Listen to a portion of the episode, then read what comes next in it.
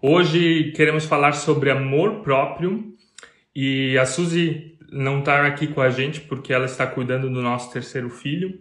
E a ideia desse tema é justamente de ajudar pessoas a melhorarem o seu casamento. E a gente melhora o nosso casamento quando a gente começa a trabalhar em nós mesmos, quando a gente começa e aprende a se amar. Por isso, o tema dessa live hoje é Aprenda a ativar o amor próprio.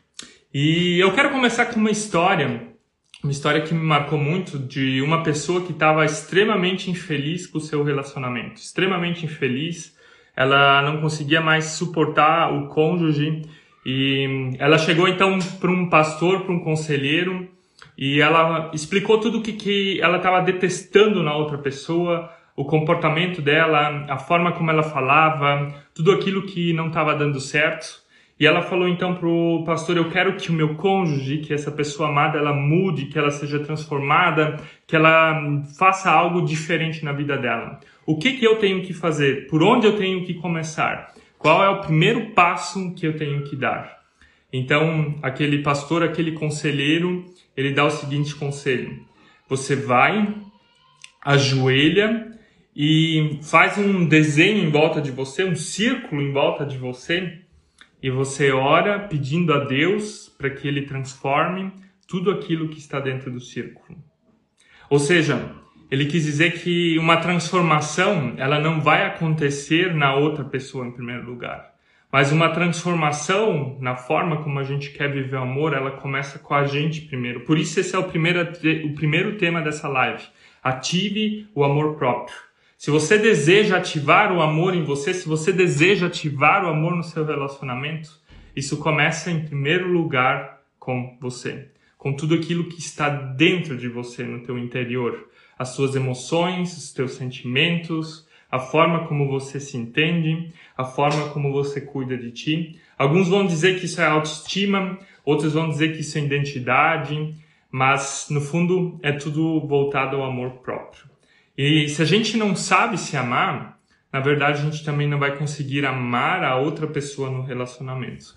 Por isso, eu queria te mostrar quatro formas ou quatro casais que existem quando eles não sabem se amar, quando não existe amor próprio. A primeira forma desses casais, a primeira forma que isso acontece é o endeusamento.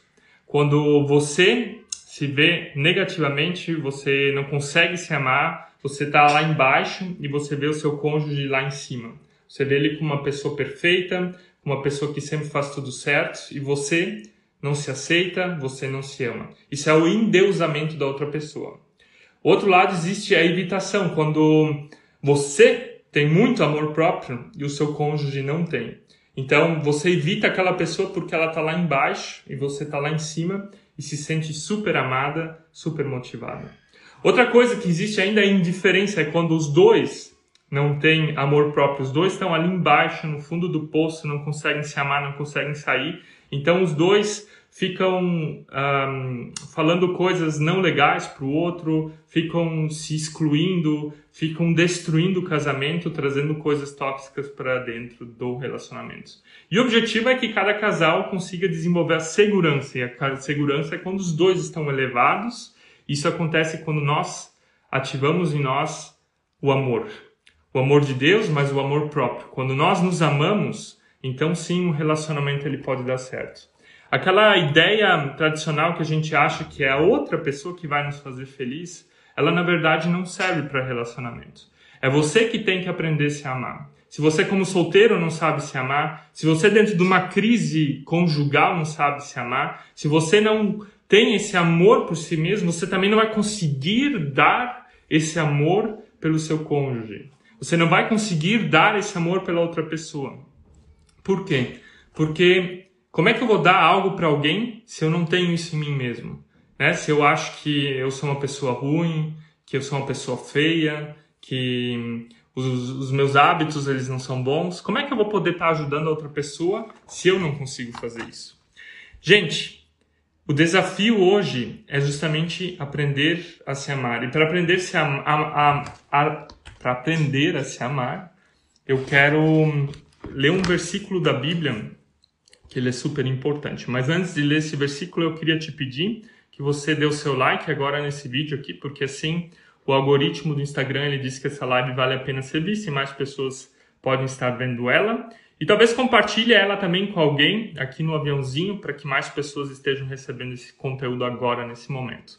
E eu queria te dar os parabéns que você acordou mais cedo, que você é uma pessoa ativacional e que você está assistindo essa live agora. Meus parabéns a vocês que estão aí. Muito feliz pela, pela motivação que vocês têm em vocês. Isso é um ótimo primeiro passo, um passo para se transformar, um passo para transformar o amor em si.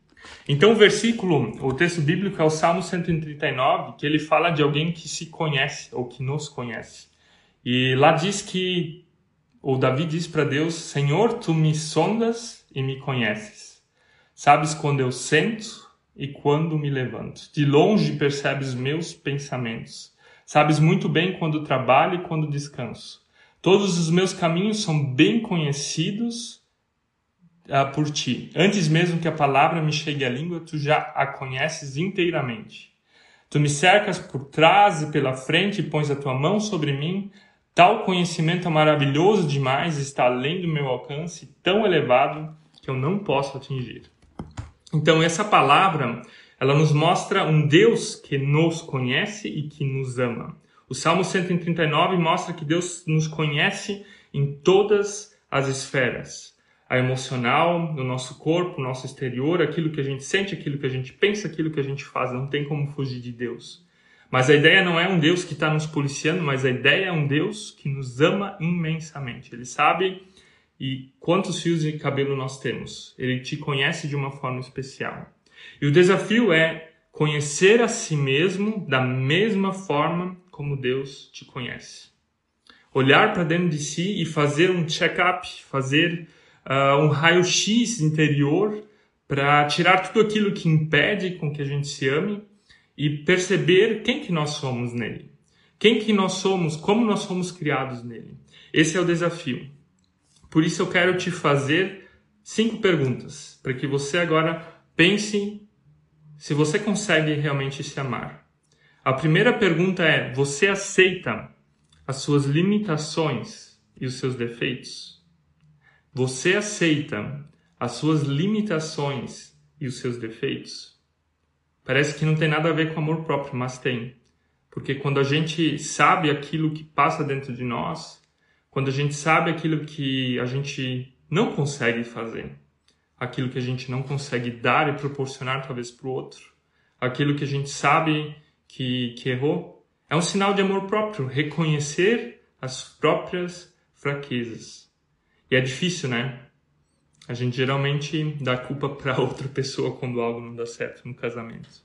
Mas amor próprio é, em primeiro lugar, reconhecer as próprias fraquezas.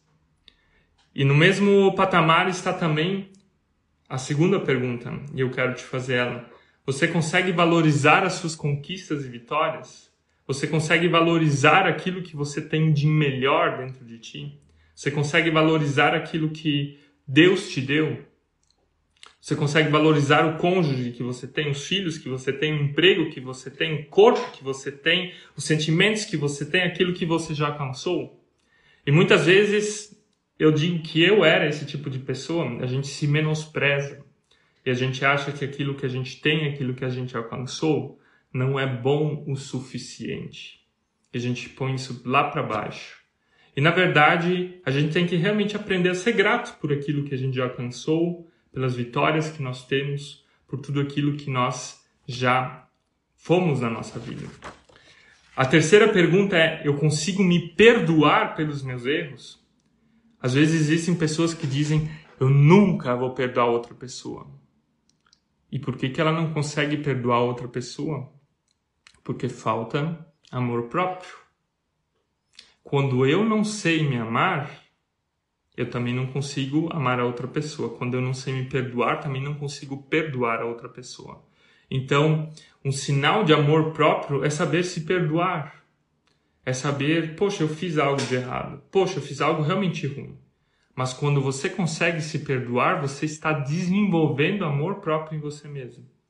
Né? Se Deus te perdoou por tudo, se a graça de Deus ela é tão imensa e tão grande, por que, que você não vai se perdoar? Por que, que você não pode dizer um sim para você mesmo? A quarta pergunta para você pensar se você consegue se amar é que se você consegue dizer não para aquilo que as outras pessoas querem de ti. E às vezes até mesmo seu cônjuge, seu parceiro. Você consegue dizer não para aquilo que as outras pessoas esperam de ti?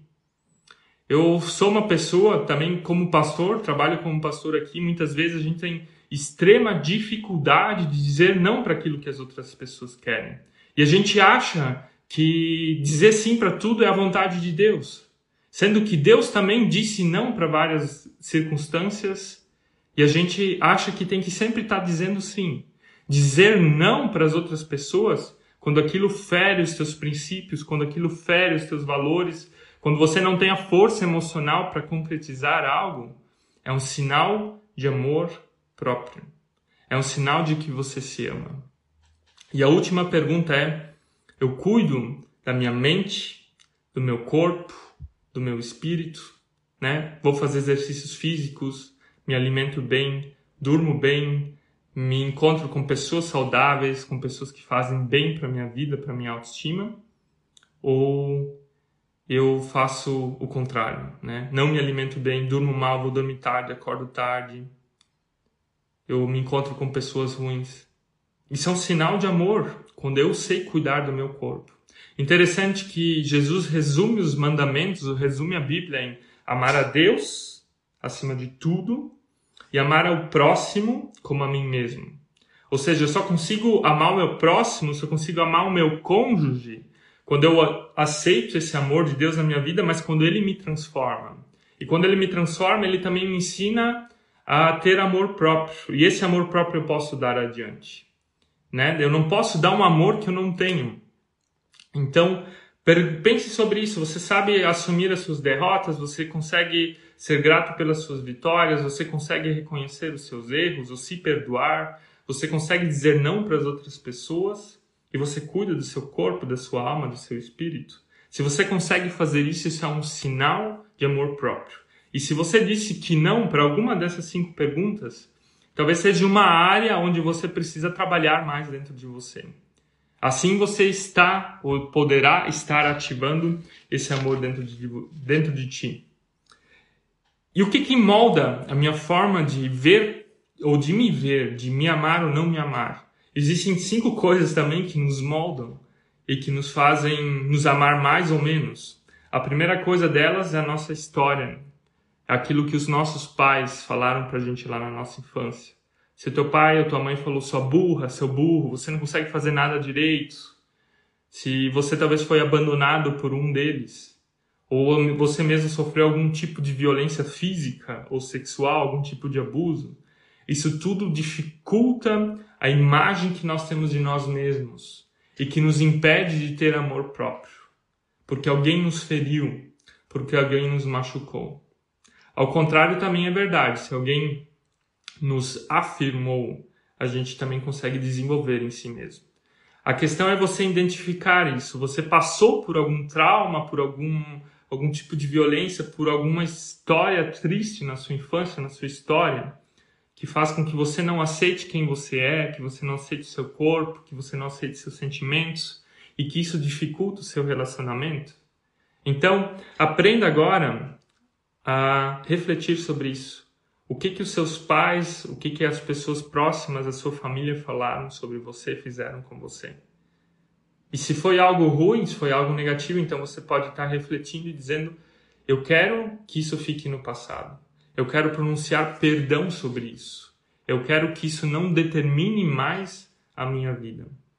Outra coisa que nos influencia a termos ou não termos amor próprio é o que os nossos amigos disseram sobre nós. Poxa, quando eu era adolescente, tinham várias pessoas que me bulinavam. Provavelmente você, se foi adolescente, também já sofreu bullying. E quando a gente é bulinado, as pessoas, elas, ah, quando, quando nós nos sentimos bulinados, a gente, na verdade, se sente no fundo do poço, não se sente emocionalmente forte. E se os teus amigos falaram, poxa, você não consegue, você não pode, você não é suficiente, isso também prejudica a tua falta de amor e você corre atrás da afirmação dessas pessoas. Outra coisa que nos influencia a termos ou não termos amor próprio é o país onde a gente vive. Poxa, o Brasil, o Brasil tem muitas coisas boas. Eu amo o Brasil. E ao mesmo tempo o Brasil também tem várias coisas ruins, principalmente para as mulheres, a cultura machista, a depreciação da imagem da mulher, a, a mulher que geralmente é só vista como um objeto sexual, tudo isso faz com que você perca o amor próprio. Se você tem um marido que você tem o sentimento de que ele está casado contigo só porque ele quer transar com você, isso também faz com que a tua autoimagem como pessoa ela caia. Então, pense um pouco na, na cultura, o que, que, é bom, o que, que é ruim no Brasil, que me impede talvez de ter amor próprio ou não. E a última, a penúltima coisa é o que Deus pensa de ti. A gente já viu o Salmo 139 de um Deus que te conhece de ponta a ponta. E Deus, na verdade, ele pensa bem de você. Deus pensa muito bem de você, que ele disse que você é minha imagem e minha semelhança. Um Deus que dá Jesus para nós, que morre pelos nossos pecados, que é gracioso, que perdoa, que ajuda a ter recomeços na vida, no relacionamento, no casamento. E ao mesmo tempo, às vezes a gente tem uma imagem negativa desse Deus. E quando a gente acha que, em vez dele ser um pai amoroso, ele é um pai durão, isso impede também com que a gente se aceite e tenha amor próprio suficiente. Além disso, a última coisa é o que você pensa sobre você mesmo, sobre você mesmo. E o que você pensa sobre você mesmo, sobre você mesmo? Você sabe se amar? Você sabe aceitar aquilo que Deus colocou dentro de ti? Você sabe dizer coisas boas sobre você? Se afirmar como pessoa, dizer: Eu sou uma criatura de Deus, Ele me ama, eu sou uma pessoa bonita, eu tenho dons, eu tenho talentos, eu tenho potencial dentro de mim? Ou você diz ao contrário: Eu não sou, não posso, não consigo, não tenho? Né? Então essas cinco coisas elas nos influenciam muito se a gente vai ter esse amor próprio ou não é o que os nossos pais falaram, fizeram sobre nós, os nossos amigos, a nossa cultura, Deus e aquilo que a gente pensa de você, aquilo que você pensa de você mesmo. E chegando no final da nossa live, antes de terminar, ainda queria pedir para vocês dar mais uma vez um like aí. De se você está gostando dessa live até agora, talvez você faça um print e reposte lá nos stories e marque aqui o canal Você e Eu. E também, uh, talvez com uma frase que te chamou a atenção, porque assim vocês estão nos ajudando também a desenvolvermos o nosso trabalho, a desenvolvermos aqui o nosso Instagram, mas também as nossas redes sociais. E existem três tentações que a gente tem que também nos impedem de ter esse amor próprio. E essas três tentações eu gostaria de falar. E elas são baseadas na história de Jesus, quando Jesus foi tentado lá no deserto. A primeira dessas tentações, obrigado aí gente pelo like. A primeira dessas tentações é tentar se definir por aquilo que a gente faz. Às vezes a gente acha que a gente se ama quando a gente tem um bom trabalho, quando a gente alcançou alguma coisa na vida. E o diabo ele chega para Jesus ali no deserto e ele fala: transforma agora pão em pedra. Exatamente essa tentação de ser aquilo que ele faz. E Jesus diz: não, não vou fazer. Segunda coisa que a gente faz, a gente se define pelo aquilo que os outros pensam de nós. Poxa, como a gente se compara com os outros, né? As redes sociais, elas ajudam muito a gente ver o que, que as outras pessoas estão fazendo, estão postando, vivenciando, e às vezes a gente não tem isso. Mas o amor próprio, ele não se define por aquilo que a gente faz e nem por aquilo que os outros pensam de nós. Nós vemos lá no começo, né? A importância de dizer não para as vontades das outras pessoas. Então, Jesus também foi tentado ali no templo de se jogar do templo e pedir para Deus segurar ele. Jesus diz: Não vou fazer isso. No sentido de que ele era para mostrar o poder dele para as outras pessoas. E a última tentação é da gente achar que a gente se ama quando a gente tem alguma coisa. Se eu tenho um carro novo na garagem, se eu tenho uma casa bonita, se eu tenho um corpo esbelto, então eu sou alguma coisa. Mas você não é por aquilo que você tem, por aquilo que você compra ou adquire. Essas são as três tentações: me definir por aquilo que eu tenho, por aquilo que eu alcanço ou por aquilo que as outras pessoas pensam de mim. E Deus diz, na verdade, para Jesus: Você é meu filho amado, antes de ele passar tudo isso. E ele diz isso para você também: Você é meu filho, você é minha filha amada. Independente do que os outros pensam de ti, independente do que você alcançou ou daquilo que você faz da sua profissão, você é amado por Deus. E essa é a chave para ativar o amor em você. Aceitar o amor de Deus na sua vida. Deixar o amor de Deus te preencher e quando esse amor te preenche, você vai aprender a se amar, cuidar do seu corpo, da sua alma, do seu espírito, da sua mente. E esse amor, ele então ele também vai transbordar para a vida do meu cônjuge, para o meu relacionamento, para as pessoas que estão à minha volta.